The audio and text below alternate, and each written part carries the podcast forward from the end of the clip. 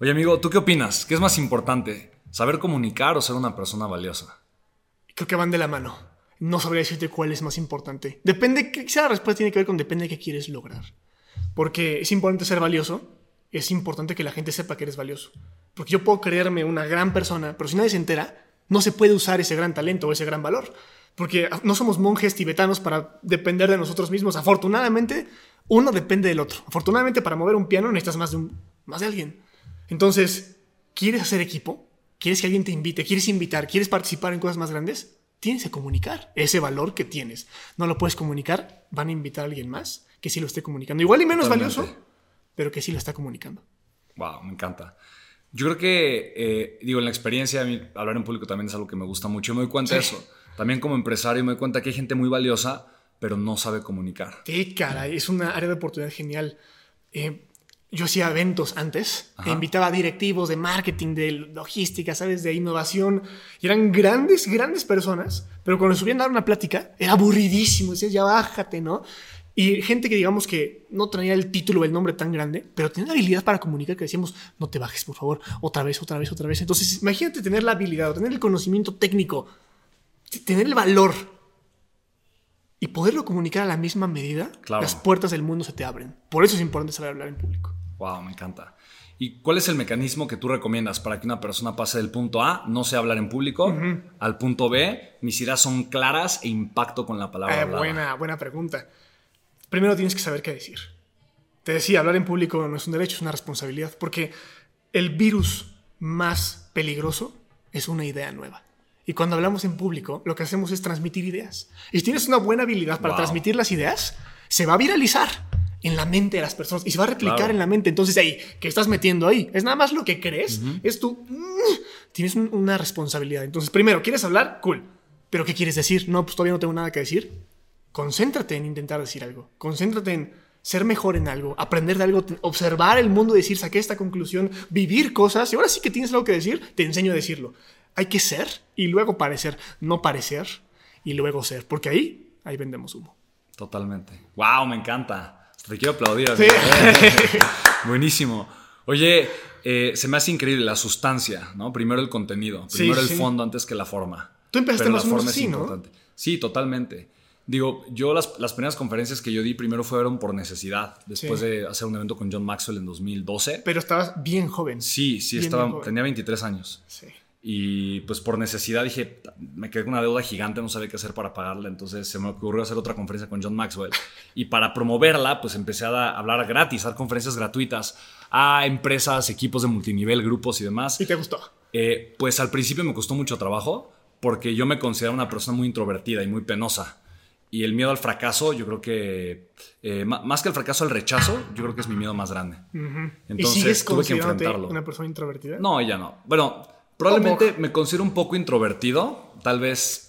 Eh, sí, sí, sí lo soy, sí lo soy. Es que yo también. Tengo que, tengo que decir, sí lo soy. Pero ya no me cuesta trabajo hablar en público. Porque es tienes algo las que habilidades. me gusta y lo disfruto. Exactamente. Sí, porque como ya lo hice muchas veces, pues ya, ya, ya no es algo a lo que le temo, ¿no? Entras como en una faceta. Es que sabes que mucha gente dice eso. Y es uno de los principales como barreras o bloqueos que Ajá. tienen en común. Es que yo soy introvertido, no es para mí. Yo soy introvertido también. Sí, sí, Tú sí. también. Sí, pero cuando tenemos que hablar, nos ponemos la cachucha del extrovertido, nos ponemos la gorra de las habilidades. El conferencista. y con todo. Y ser introvertidos, la vamos a romper. Y ya te bajas del escenario y órale, puedo volver a ser introvertido. Entonces es a pesar de ser introvertido. Me encanta. Yo creo que yo lo definiría de la siguiente manera y me, me gusta mucho esta a conversación. ver, échale, échale.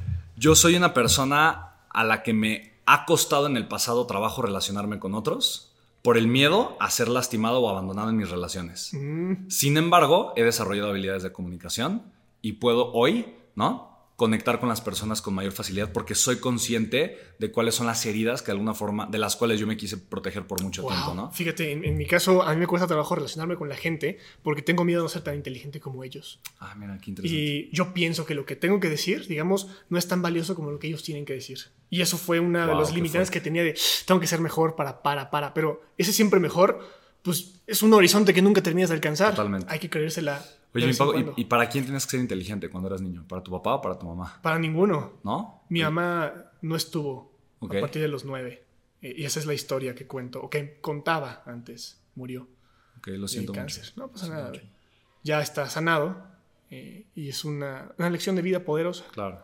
Entonces, Para ella, bueno, no me acuerdo. Y con mi papá siempre fuimos, mi hermano y yo, más que suficientes. Y siempre, y se lo admiro tanto. O sea, se convirtió en papá y en mamá de un día a otro. Y, y fue tan bueno. Todavía es tan bueno porque, Wow. fíjate, en la mesa no había temas tabús.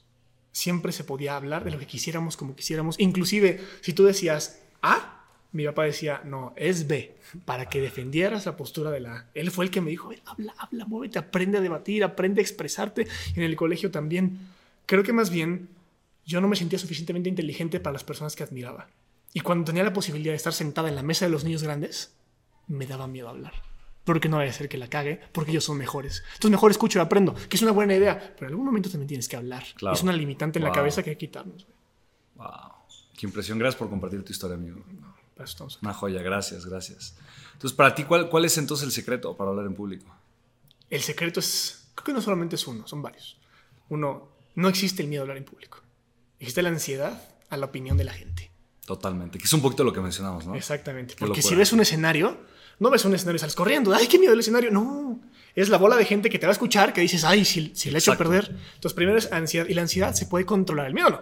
Pero la ansiedad, biológicamente, o sea, con adrenalina, el cortisol que se segrega, lo puedes Ajá. controlar.